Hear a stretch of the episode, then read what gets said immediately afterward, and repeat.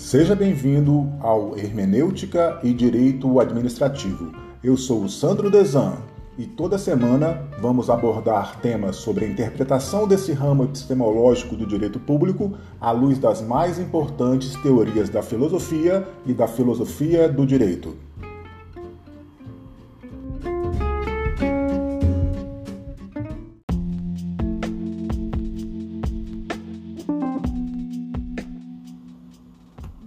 Sejam todos bem-vindos. Uma boa tarde especial professora doutora Vanessa Vilela Berbel. É a nossa é, expoente que vai tratar desse nosso último encontro do grupo de pesquisa, quinto e último, né? Como eu brinco com vocês, sempre nesse horário nobre das sextas-feiras, no horário de almoço. Ela vai tratar do tema Nicolas Luma e o lugar dos tribunais no sistema de direito a professora doutora Vanessa Berbel é doutora em Filosofia e Teoria Geral do Direito pela PUC São Paulo, possui mestrado na mesma área de concentração pela FADISC USP, pós-graduada em Direito Tributário pelo IBEST, graduada em Direito pela UEL. É professora adjunta do Instituto Federal do Paraná e atualmente requisitada pelo governo federal para exercício de cargo público. Professora Vanessa, seja bem-vinda. Obrigada, professor Desan. É um prazer estar aqui com vocês. Obrigada a todos os presentes. Parabéns, professor Desan, pelo grupo de pesquisa. Espero contribuir aí com a pesquisa de vocês. Agradeço também o interesse por uh, ouvir, né, enfim, por dialogar sobre a obra de Luma. Eu vou, nossa, durante essa nossa interação, eu programei de expor um pouco a teoria, até para a gente nivelar esses conceitos é, no final, a gente fala sobre o papel dos tribunais e também vou deixar para vocês um tempo de pergunta. Acho que aqui muitos de vocês, a maioria de vocês, né, estão é, elaborando as suas dissertações ou teses e acho importante que a gente é, se valha dessa teoria para auxiliá-los, eventualmente, e contribuir para a pesquisa de vocês. Então, é, fiquem à vontade em me questionar, também se é, eu sei que aqui o grupo já tem uma dinâmica pré-estabelecida, mas eu não me importo também se quiserem levantar a mão ou fazer alguma pergunta no chat, tá? Pode fazer isso de uma forma bem dialogada. Eu fiz uma apresentação de alguns conceitos, então, durante essa apresentação, como a gente está no Meet, eu creio que eu vou perder o contato visual com vocês.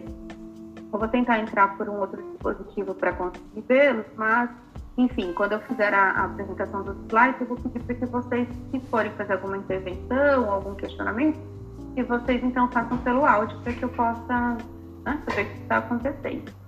É, mas antes de tudo, né, que, que a gente, enfim, quem que é o Luhmann e por que a teoria do sistema, ela, o que ela representa para mim, né? Eu também fiz mestrado, fiz doutorado e ela foi a base da minha tese, da minha dissertação. E a teoria dos sistemas, ela nos, é, é uma lente que nos possibilita enxergar é, e descrever a realidade. Né? O, o Niklas Luhmann é um sociólogo alemão, também jurista, né? É, moderno, faleceu em 98, nasceu em 27, faleceu em 98. Era alguém que é, se destinou ali grande parte da sua vida a, a exercer atividades administrativas, né, de cartório na Alemanha. Então, alguém é, muito dentro do, do, do, mundo dessa formalidade, do mundo jurídico, né, e alguém que não desconhecia também a, a prática do mundo jurídico e que, em certa altura da vida, é, ela decidiu né, elaborar estudos científicos e a, foi estudar com Parsons. Parsons também foi orienta, orientador do Habermas, Uh, e Habermas se tornou o, o, o contraponto, né? A, a, enfim, o, o, opositor da teoria humaniana, vamos dizer assim. Uh, enfim, os dois, então, vão beber dessa fonte do, do tal Parsons. Uh, e o Luhmann, o que, que ele vai fazer? O Parsons, ele é um estruturalista funcional, né? Então, a, o Parsons se preocupava muito mais com as estruturas sociais ah, e a partir dessas estruturas ele compreendia as funções que elas exerciam para a sociedade. O Luhmann ele vai inverter essa lógica e a gente chama a teoria lumaniana de uma teoria funcionalista, né? Então, uma teoria que se preocupa com a função. Então, qual é a função dos sistemas na sociedade? Essa é, é, é, a pergunta que passa ali por toda a, discussão e por toda a investigação humaniana. Então, do que estamos falando, não só em termos de qual, qual é essa estrutura, como ela é formada, mas principalmente qual é a função, qual é o papel e, e qual a necessidade uh, social que é cumprida uh, por essa estrutura. Então, quando a gente fala do direito, o Luhmann vai se perguntar qual é a função do direito, qual é a necessidade uh, que o, o, direito cumpre para essa sociedade, né? Mas para que ele chegue a responder essa pergunta, ele vai então estruturar toda uma teoria de observação da sociedade, então toda uma teoria sociológica, uh, para depois ele desenvolver a, a teoria do sistema jurídico mesmo, então para depois ele descrever como opera o sistema jurídico. Ele não só descreveu como opera o sistema jurídico, quanto ele também descreveu uh, o sistema da economia, ele descreveu uh, o sistema da arte, então a gente vai ter lá a arte da sociedade, a economia da sociedade, o direito da sociedade, Uh, e alguns livros que eu indico como base para quem quer entender esse caminho, né? Então, de entender a teoria sociológica do Luhmann até esse caminho uh, dos sistemas parciais em específico, eu recomendo que uh, faça a leitura dos livros Introdução à Teoria dos Sistemas, é um livro que existe em português, de fácil acesso.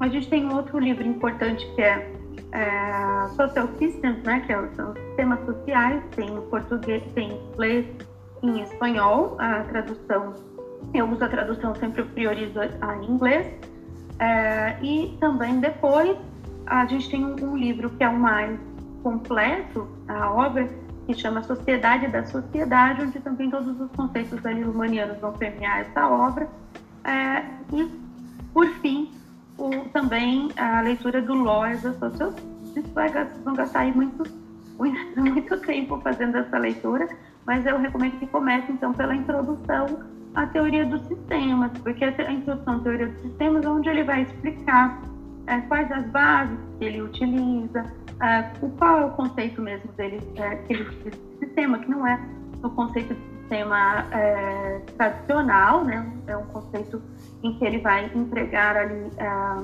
conceitos da física, conceitos da biologia, né? Então a gente precisa sempre ter muito cuidado também na teoria lumaniana, porque ela é uma teoria muito rica, né? O Luhmann, ele, ele tem esse saber, é, ele estruturou essa teoria a partir desse saber multidisciplinar, né, transdisciplinar, é, onde ele vai é, beber da matemática, é, é, ele também vai utilizar físicos, vai utilizar a teoria da comunicação de Paulo Alto, vai discutir né, com a teoria da comunicação de Paulo Alto. Ele vai, é, enfim, usar a biologia de Maturana e Varela, ele vai usar a física de Spencer Brown, ele vai usar a, a matemática de Bowley. Então, assim, são vários, é, se apropriando de todos esses conceitos que, que vão ali é, muito fora da sociologia, né? Ele vai estruturar uma teoria sociológica a partir dele. Então, é por isso que a gente é, precisa ter um cuidado, às vezes, em usar alguns termos, como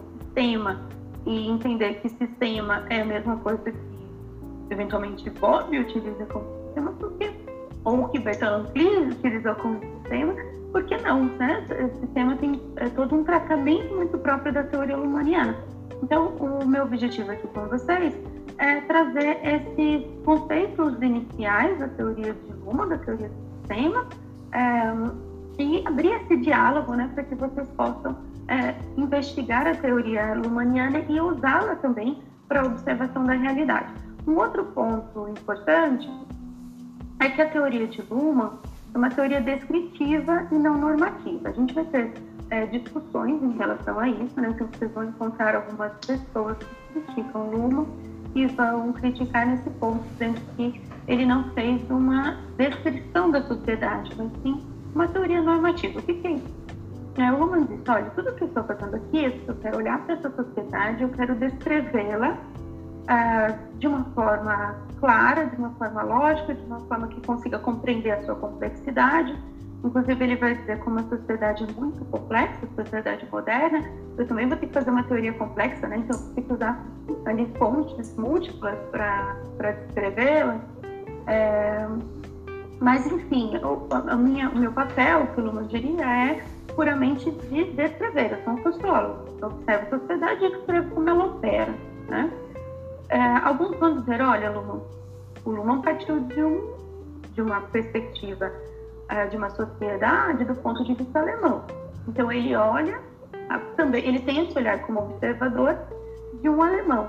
É, então, essas descrições que ele faz não nos servem aqui para nossa para nossa perspectiva tupiniquim, né? Porque ele vai dizer, olha, todos os sistemas são parciais, todos os sistemas são fechados, todos os sistemas são autorreferentes, são autopoéticos, e alguns opositores vão dizer, olha, Luma, isso é o que você gostaria que fosse, né? Isso é como gente, você imagina que seja no mundo todo, mas infelizmente isso serve numa perspectiva é, é, eurocêntrica, mas não serve para algum, algumas localidades, como é, os países, por exemplo, um país em desenvolvimento como o Brasil. Ah, então, alguns opositores vão entender que essa teoria lumaniana é uma teoria normativa, aquilo que a gente, é onde a gente deve chegar, né, pode chegar, e não como de fato essa realidade é.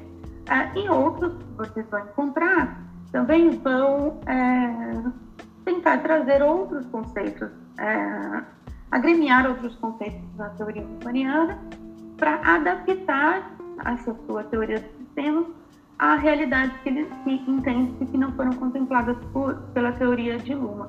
É, então, eu aqui estou falando, por exemplo, de Marcelo Neves, que vai nos trazer um conceito de alopoiese em oposição à autopoiese, é, para tratar de, de, uma situação brasileira, por exemplo, em que, na concepção de Marcelo Neves, os sistemas ainda não teriam alcançado esse fechamento operativo que eventualmente na Alemanha tenha, mas que aqui ainda não se logrou alcançar, né? É, enfim, tanto a quem descreve a teoria normativa de Luhmann como normativa, quanto aqueles que tentam agremiar conceitos para dizer que essa teoria não é universal, ele se opõe àquilo que o Luhmann é, reconhece como, é, enfim, como o Luhmann julga a sua teoria, porque para ele, inclusive ele fez essa, esse debate em vida, né, é, até com Marcelo Neves, ele chegou a, é, a refutar esse conceito de alapoiese em vida, e para o Luhmann a teoria dele serve para descrever essa sociedade, ah, e essa sociedade é única, então ele, ele não está descrevendo a sociedade alemã, ou a sociedade brasileira, ou a sociedade americana, não se, não se pode falar né, em sistema jurídico brasileiro, sistema jurídico é, português, sistema jurídico americano, é, pelo menos não cabe na, na teoria lumaniana, porque quando ele vai descrever o sistema jurídico ou a sociedade, ele descreve isso de uma forma universal. Né? Então, o que vale, é, o, que, o que escreve na concepção dele para é, os europeus, vale perfeitamente para o Brasil, sem necessidade de adaptações, segundo o próprio autor. Tá? É, um outro ponto, antes de eu começar a compartilhar com vocês conceitos, que eu acho importante, é que o Luhmann, ele é, tem várias teorias, e daí você como pesquisador, é, podem ficar à vontade muitas vezes, aceitar alguns conceitos e não utilizar de outros, porque às vezes não serve para suas pesquisas. É, Luma vai ter uma teoria da sociedade, então, onde ele vai, vai descrever a sociedade, vai é, trazer todos os elementos possíveis para essa descrição, mas ele também tem uma teoria da comunicação, que eventualmente a teoria da sociedade do Luma não serve para você, mas a teoria da comunicação do Luma serve para sua pesquisa, né? E eu é, pelo menos do ponto de vista que eu parto, eu uso a teoria, é, claro, respeitando o autor, mas dentro daquilo que compete para o meu foco de análise. Né? É, por exemplo, o professor Tércio Sampaio, se vocês ouviram falar, o professor Tércio Sampaio, ele foi orientado do Luhmann, né?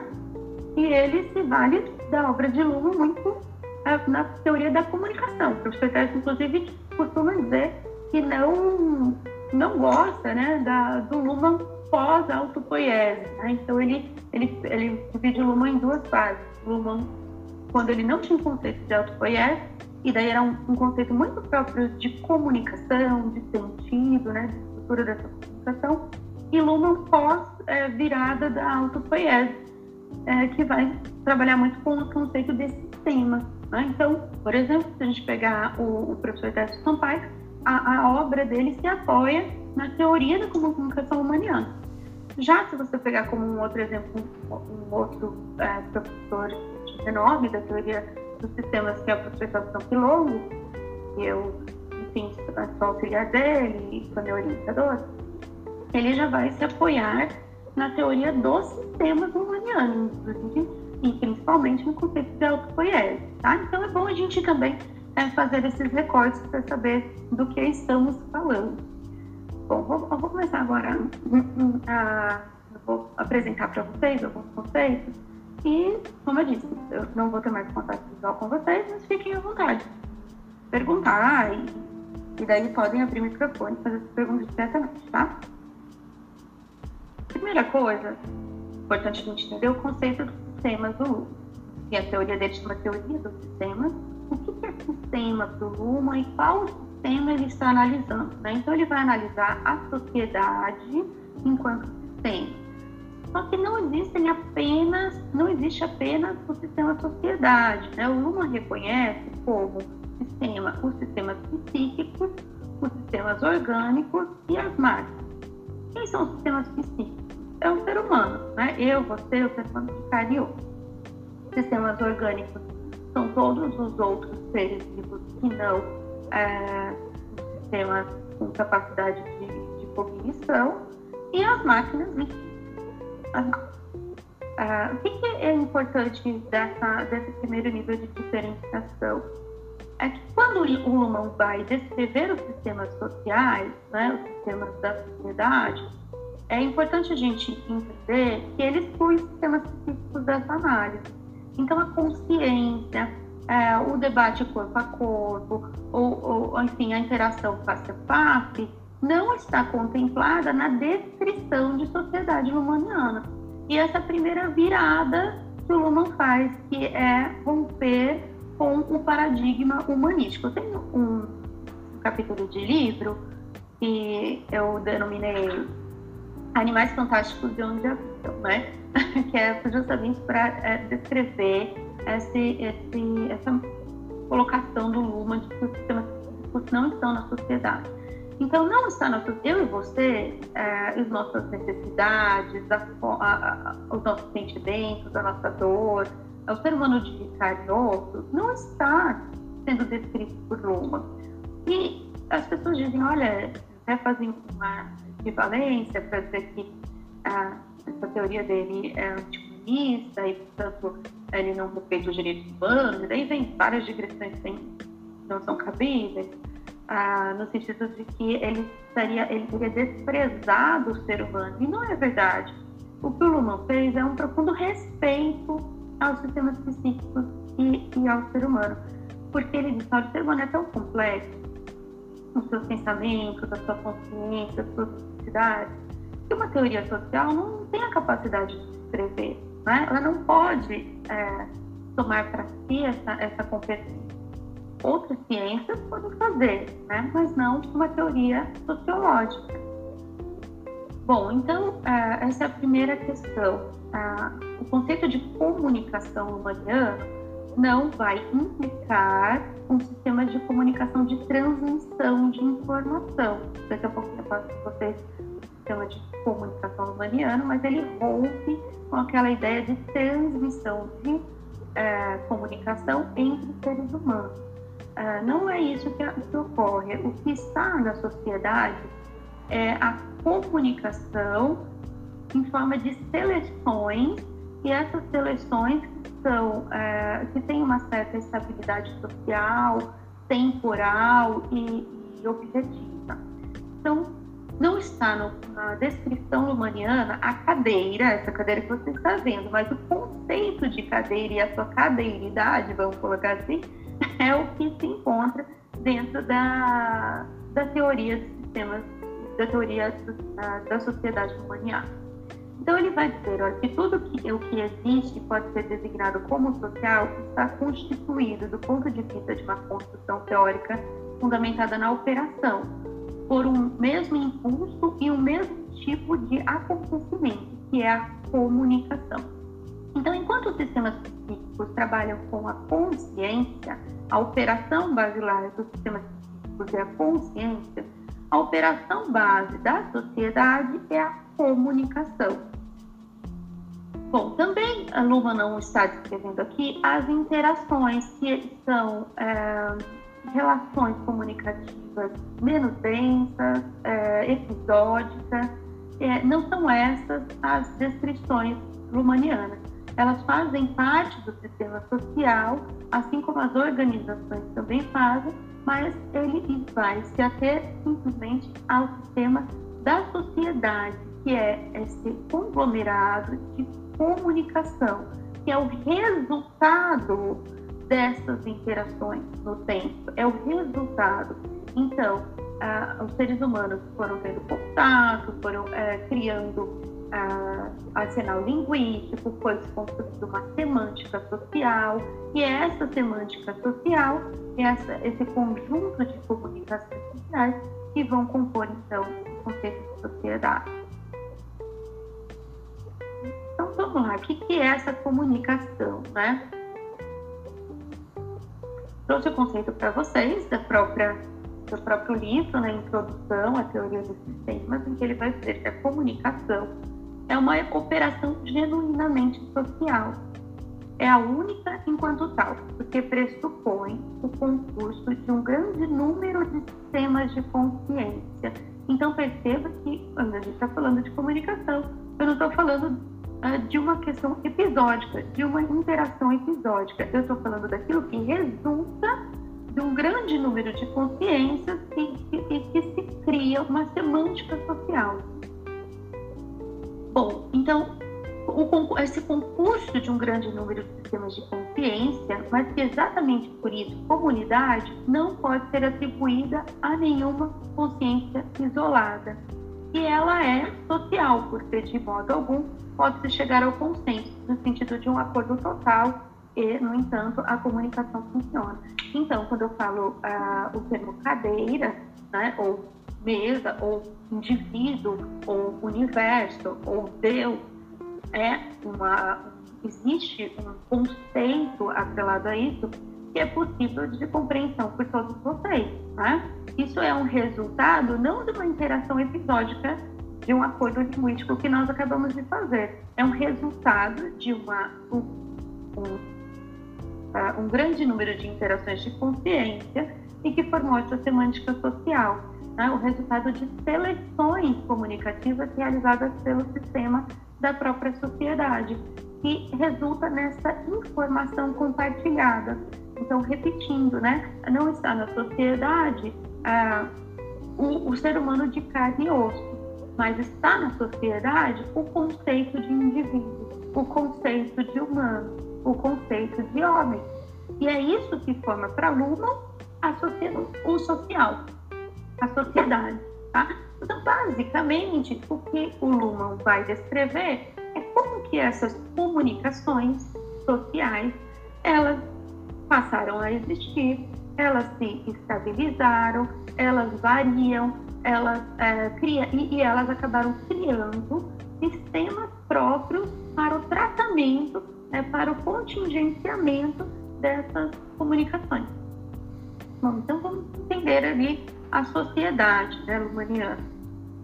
Primeiro ponto, então, ruptura com o paradoxo humanista. Né? Então, é, não estamos falando dos sistemas de consciência, não estamos falando da metáfora de transmissão, não estamos falando, então, é, das interações face estamos falando do resultado dessas interações o resultado dessas interações é um conjunto de comunicação que independe do, do apoio linguístico, independe então ah, da localidade, se eu estou falando do Japão, se estou falando do Brasil, se estou falando da Argentina.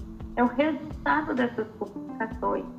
Ah, e essas comunicações, mundialmente, globalmente, elas, for, elas receberam um tratamento na sociedade moderna eu consigo, estando, por exemplo, no Japão, é saber que uma comunicação que vem de um juiz, que vem de uma determinada autoridade judicial, ela tem, então, um poder de força, ela é, ela é vinculativa e ela é, compõe o sistema jurídico.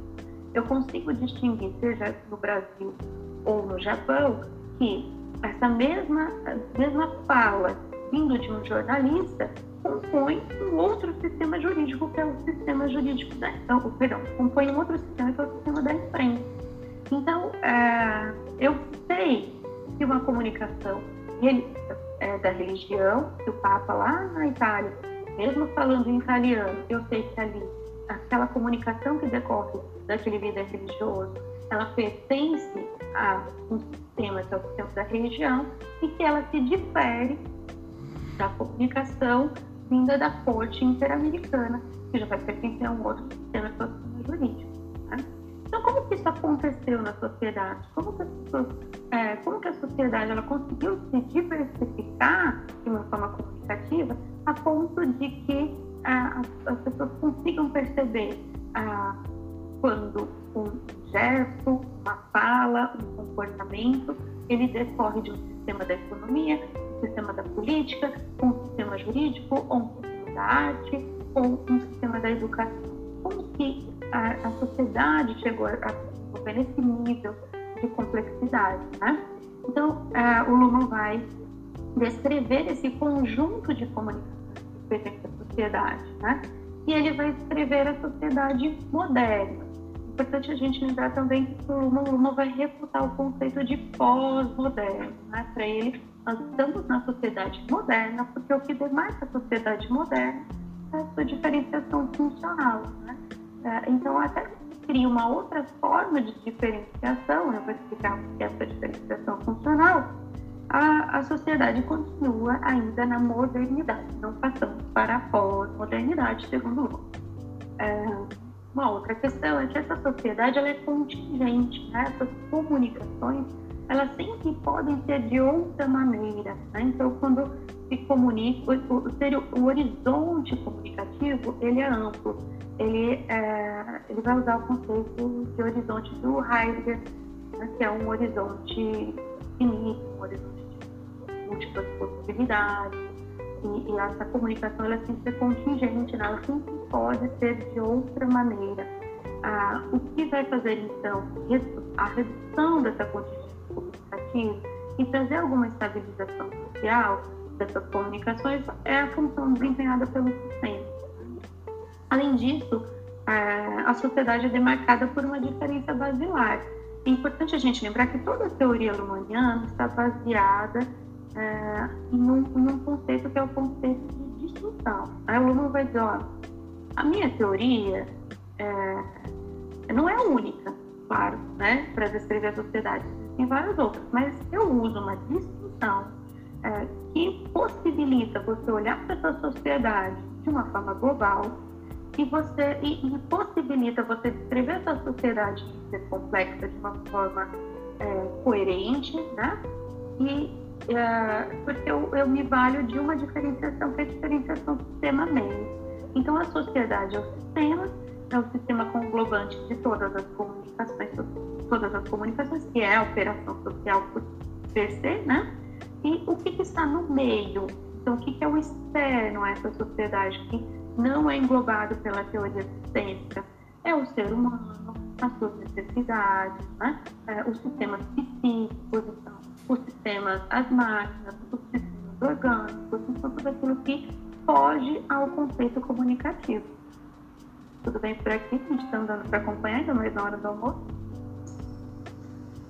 Tudo bem, pessoal? E aí? Estão acompanhando? acompanhando.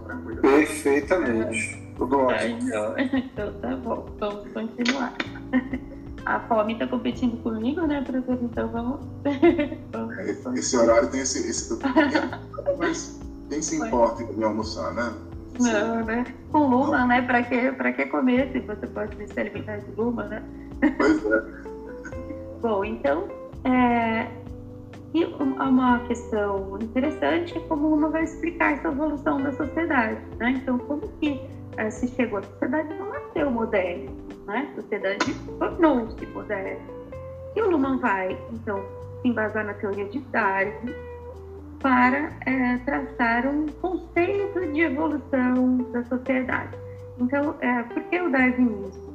Porque o darwinismo não vai pregar que essa evolução é sempre uma melhoria. Não, a evolução ela é um, uma etapa que foi cumprida, né, que ocorreu na sociedade, mas que não necessariamente se tornou melhor, né? Não necessariamente esse organismo, da darwiniana, ou darwinista, perdão, ou na, no caso aqui, esse sistema, né? Não é que a sociedade tornou melhor, mas o Luhmann ele sempre se vale do conceito de paradoxo. Quando vocês começarem a ler, o Luhmann ele adora também criar paradoxos dentro das suas teorias, né? E eu acho que isso às vezes é um pouco cansativo, porque é, fica um labirinto, às vezes está lendo, parece que está num loop infinito daquilo que não se envolve, né? Porque ele gosta de criar paradoxos da sua própria teoria. É, mas ele, ele se vale desse, desse, desse sentido de que muitas vezes a, a evolução ela pode, inclusive, trazer coisas piores, né? Não, não é um conceito de melhoria. Mas como que se deu, sem julgamento, né? sem juízo de valor? Na sociedade arcaica, você tinha uma sociedade formada por uma baixa complexidade. Por que, que essa complexidade era baixa? Porque ela tinha uma diferenciação interna segmentária por parentesco. Então, as comunicações, elas basicamente se davam a partir desse conceito de, de de parentesco, né, de parentela, então de pertencimento, não pertencimento. Então, vamos pensar lá no, nos clãs, nas tribos, ah, você tinha lá que pertenciam à minha tribo, que não pertenciam à minha tribo. Né? Ah, essas interações eram interações presenciais, então eram marcadas pela presencialidade, o futuro era sempre contingente, ah, como também até hoje é, mas as questões eram resolvidas na presencialidade. Né? Então, era muito difícil você estabelecer uma expectativa comunicativa, porque isso era sempre, essas interações eram, eram muito presenciais e marcadas pelo, pelo face a face, né? Porque, inclusive, tinha ausência de meio de difusão comunicativa, a ausência da escrita, a ausência da imprensa. Então, vamos pegar ali na, nas tribos como que os conflitos, o que isso impacta para o direito, como que os conflitos eram decididos numa sociedade arcaica você tinha lá, é claro que eu estou fazendo uma redução né, da obra do e também da, da, perspectiva na sociedade arcaica. Um antropólogo pode se sentir ofendido, mas assim, é, em termos é, né, para a gente tornar essa conversa possível. Né? Você tinha ali um líder tribal, era realizado uma, uma infração, segundo esse líder tribal, e isso era, era decidido quase que de uma forma mística numa, sem um processo decisório pré-estabelecido, né, era levado esse caso para esse, esse líder comunitário, né, para essa tribo, e o direito surgia daquela, daquela situação episódica. Era naquele momento que ia se decidir essa, essa, essa regra jurídica ou a penalidade que ia ser aplicada. Então, então o Luma vai ter um outro livro que está no processo, que é a legitimação pelo procedimento. Né?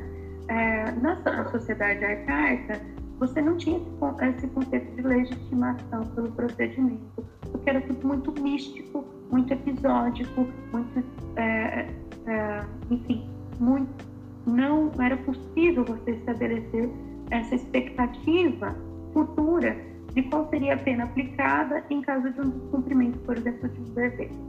Tá? Então, era uma sociedade marcada por uma baixa complexidade. A evolução social fez com que essa sociedade, que ele vai chamar de sociedade tradicional, aumentasse a sua complexidade interna, a partir de um surgimento no seu interior de um código de desigualdade, né, de uma diferenciação por estratificação.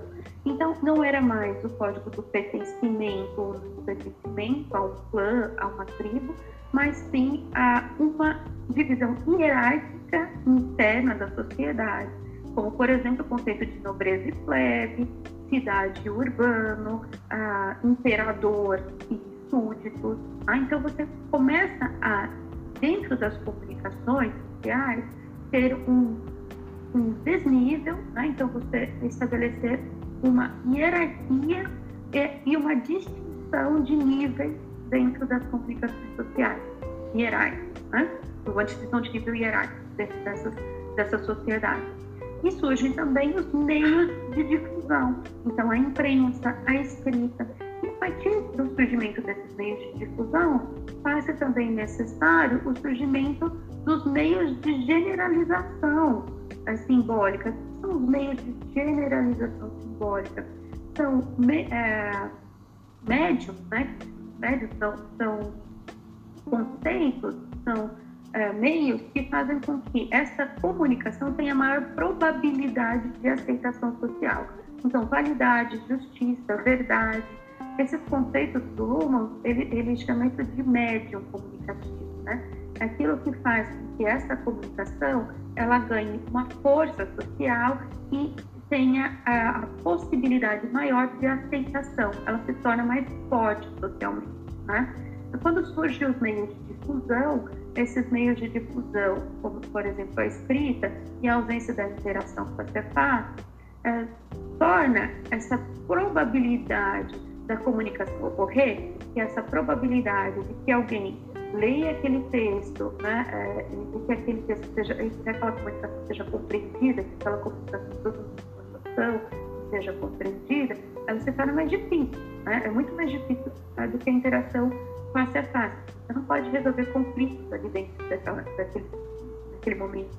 Então, os meios simbólicos, eles promovem essa possibilidade de aceitação da comunicação, como, por exemplo, a questão da validade jurídica é um meio simbólico e se eu digo que aquela lei é válida, aquela norma é válida, isso faz com que é, se aceite socialmente aumente a probabilidade de aceitação daquela comunicação. Bom, é, a sociedade tradicional, então, marcada por essa diferenciação por estratificação, é, a partir do século XVIII, e daí esses tempos não são precisos, né? Ela começa a se desenvolver em uma sociedade moderna. Então, a sociedade tradicional, ela tinha uma hierarquia interna, ela aumentou a sua complexidade, é, mas ela ainda tinha um vértice, né, que era a figura do imperador e da religião. Então, você tinha o sistema é, da religião, o sistema da política, é, o sistema do direito não diferenciado. Né?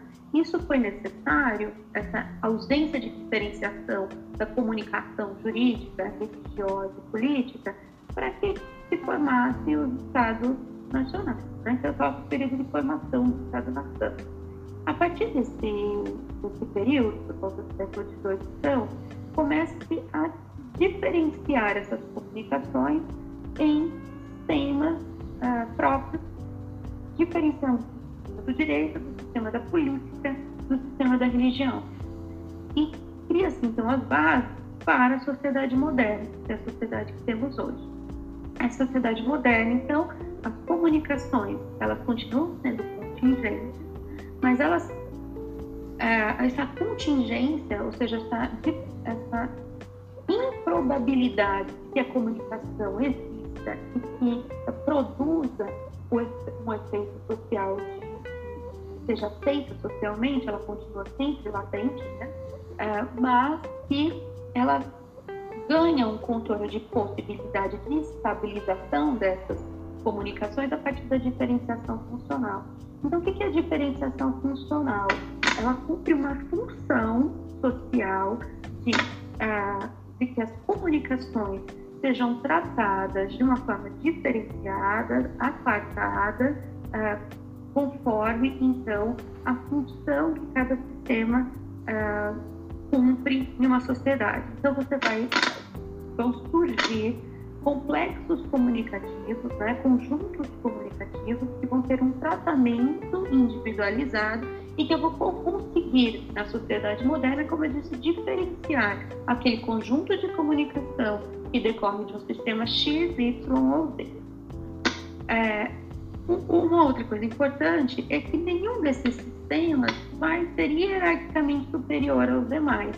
Então, eu não posso descrever a sociedade a partir do sistema da religião, também não posso descrever a sociedade a partir do sistema de direitos, porque houve a ruptura da cosmovisão de mundo. Né? Se antes a gente tinha, de repente, uma base religiosa, é, uma base política, que, de certa maneira, trazia uma unidade para a sociedade, a sociedade moderna não comporta isso. Então, cada sistema ele vai descrever essa sociedade para a partir do seu olhar.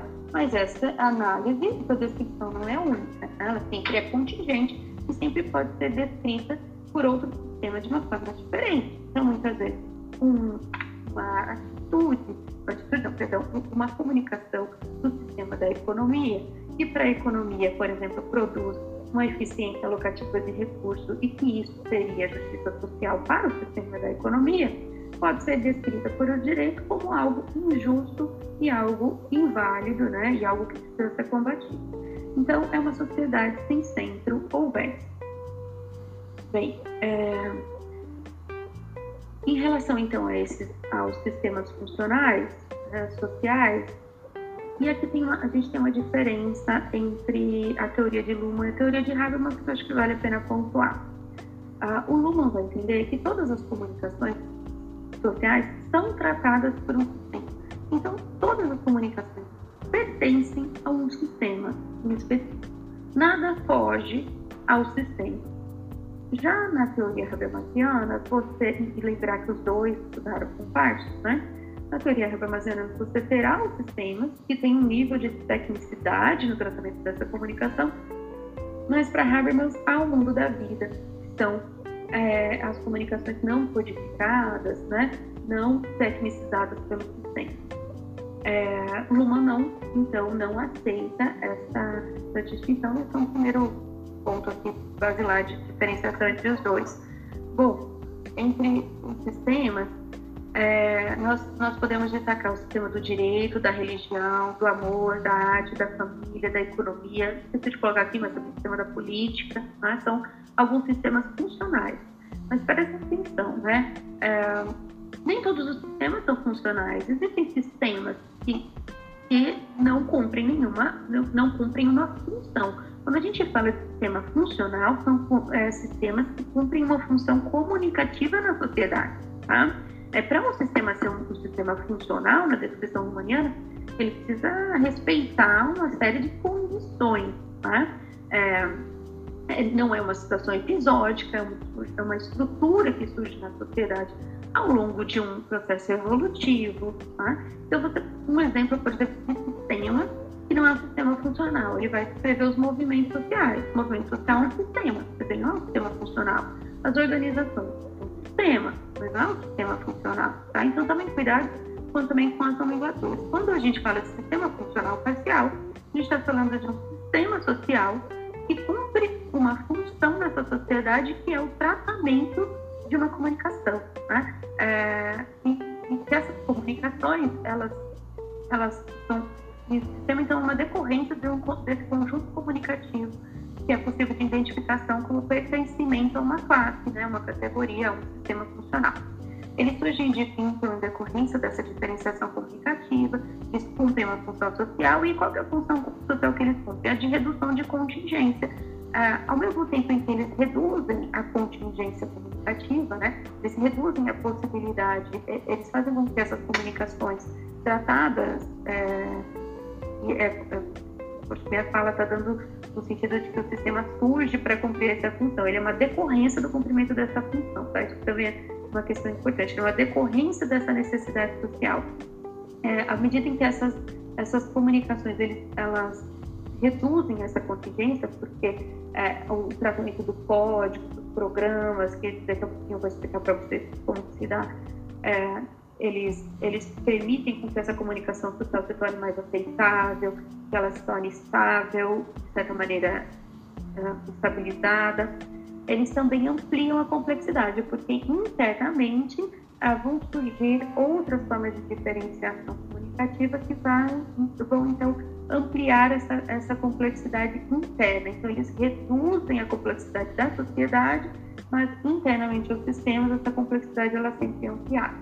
Esses, esses sistemas uh, comunicativos, o Luhmann vai descrever como autopoéticos e autorreferentes, porque eles não vão aceitar que essas comunicações elas sejam regradas, elas sejam é, conduzidas por outros sistemas. Então, a comunicação jurídica, ela tem validade, ela é elaborada, ela existe dentro do sistema jurídico. Ela não comporta uma, a, que a sua validade, por exemplo, seja uma decorrência do sistema da religião. Então, não vai se opor a, a, essa a algumas perspectivas no sentido de que a, a norma jurídica precisa ter um lastro moral. Para o Lula, não. O sistema da moral, não. O direito é outro.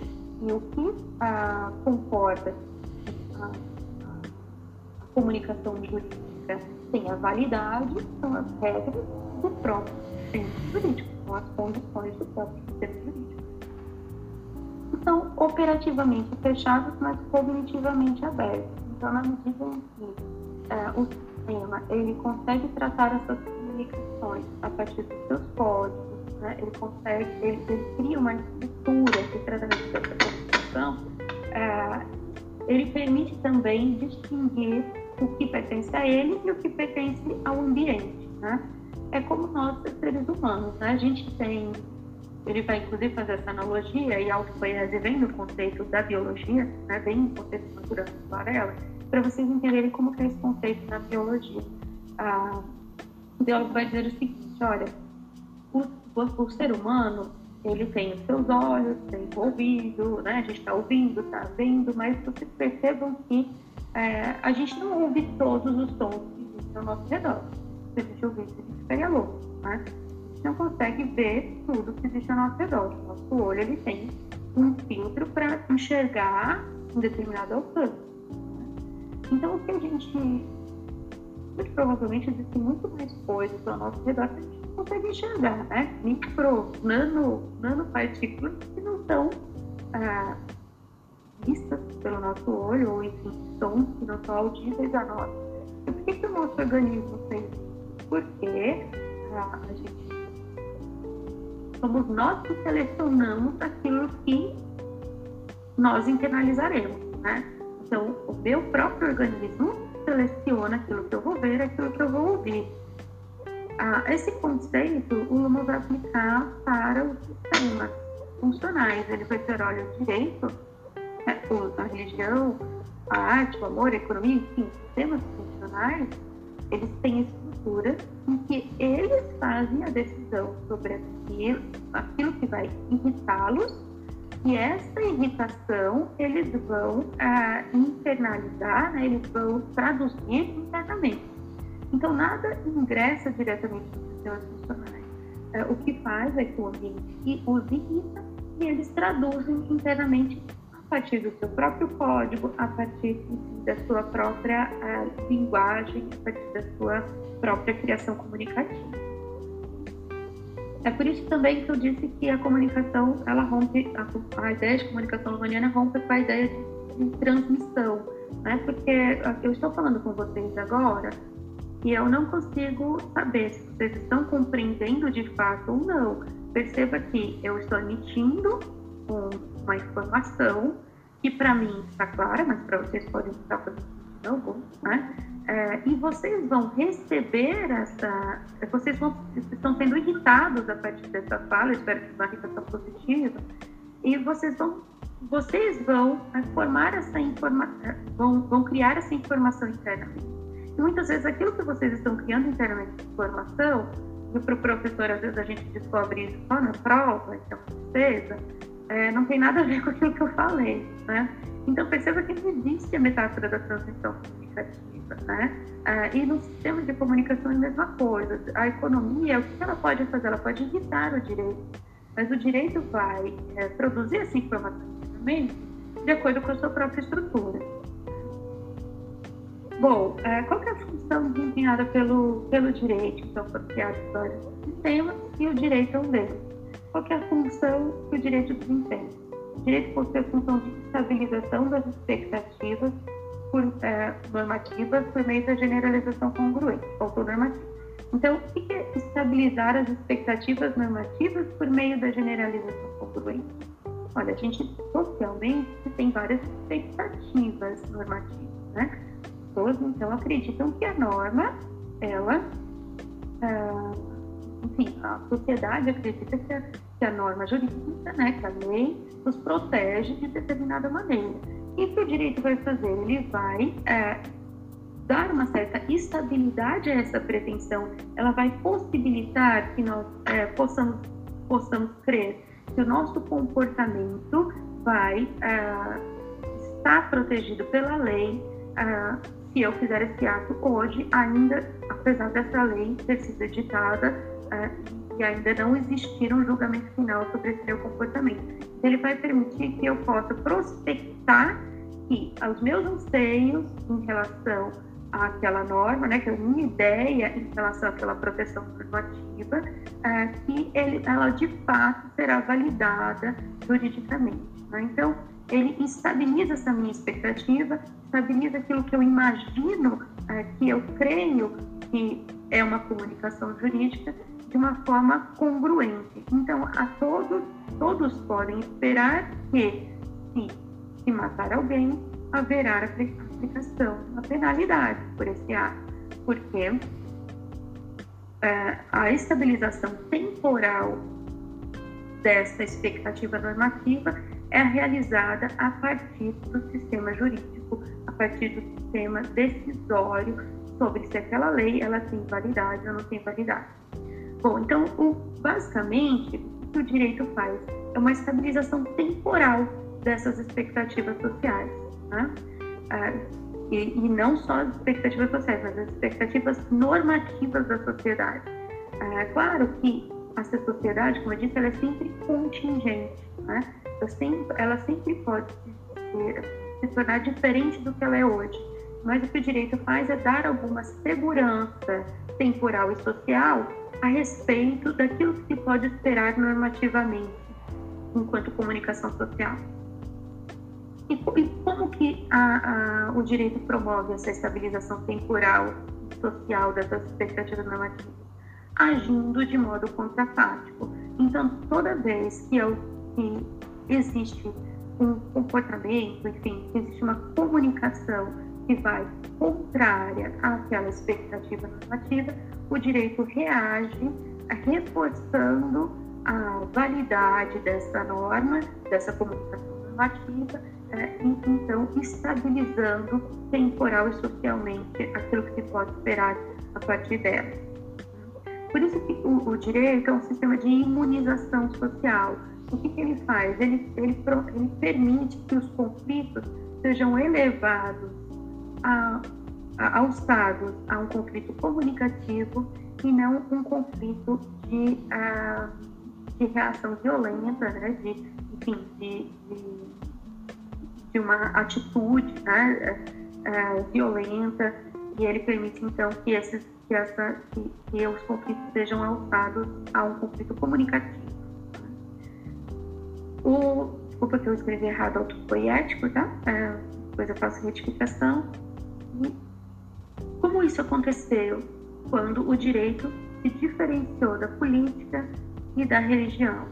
Então ele vai, é, inclusive no, no, no, artigo que eu passei para vocês, ele vai fazer, vai, vai pontuar a importância da diferenciação social entre legislação e jurisdição, de modo que o direito ele ganha autonomia, se torna autorreferente e autopoético quando essas distinções são pontuadas socialmente, quando legis, o legislar é de responsabilidade político e o julgar torna-se responsabilidade, a jurisdição é, torna-se responsabilidade do direito.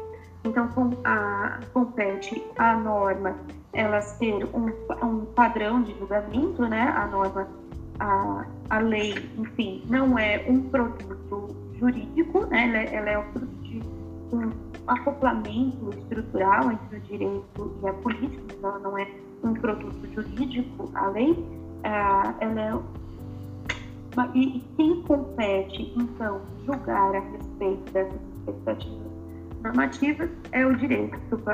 Este é o papel do direito, é, a juris, é focado na jurisdição, na distinção entre jurisdição e legislação. O Código Jurídico, então, é, do tratamento das comunicações jurídicas é o ilícito ilícito. é importante a gente lembrar que existem outros códigos. O Código da Política, o Poder e Não Poder, o Código da Educação, aprovado, aprovado é, o Código é, da Religião, enfim, cada é, complexo de comunicação, cada complexo comunicativo possui o tratamento pelo seu código binário. O direito, então, quando ele vai estabilizar as expectativas normativas a partir de uma reação contrafática, ele vai aplicar o código ilícito a, a uma determinada situação comunicativa. E isso não é, é, essa tecnicidade, ela não, ela depende de uma programação. É a programação, que são as normas dos procedimentos, que vão regular a aplicação desse código. Né? Então, quando e como esse código vai ser aplicado depende da programação. E o conceito de programação para o humano é importante porque ele vai é, nos dar essa, essa compreensão de, do sistema, daí o que a gente chama, não na teoria humaniana, né, mas fora da teoria humaniana, de sistemas jurídicos né, brasileiro, o sistema jurídico americano. Isso para o Luhmann o que é?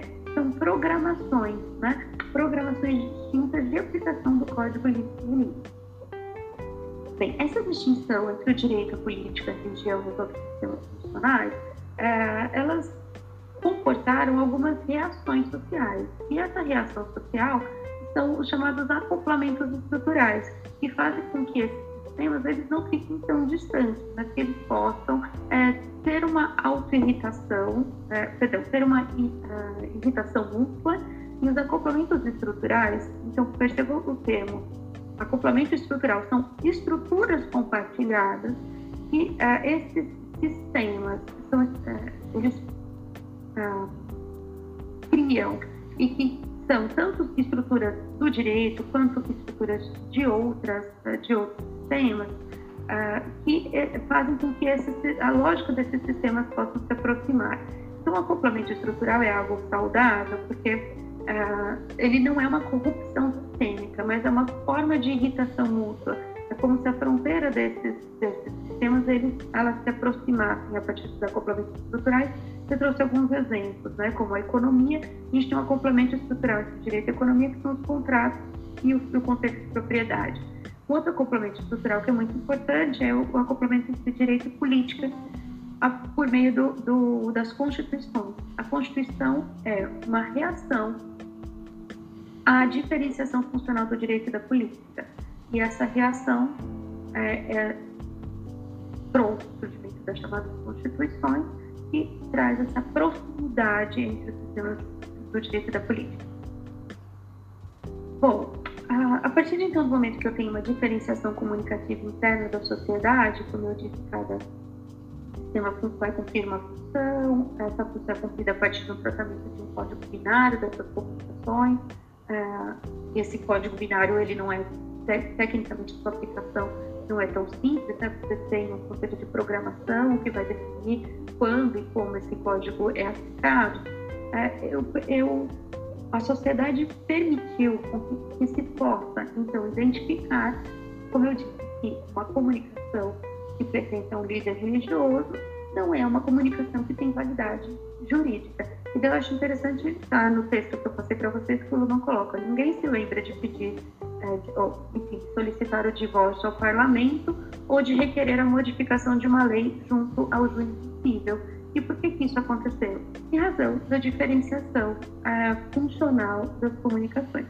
Eu já até já passei meu tempo, então vou falar rapidinho sobre ah, o papel dos tribunais, a partir do momento que se cria essa diferenciação é, dos sistemas funcionais, eles se tornam, essas comunicações se tornam hipercomplexas, se tornam é, tratadas por um código binário e também a necessidade de internamente a esses sistemas é, essas comunicações sofrerem outras formas de diferenciação, outras distinções internas. Então, dentro desse conglomerado de comunicações que pertencem ao sistema parcial, eu tenho outras diferenciações internas. Uma, da diferen... uma diferenciação interna do sistema jurídico é a diferenciação centro-periferia.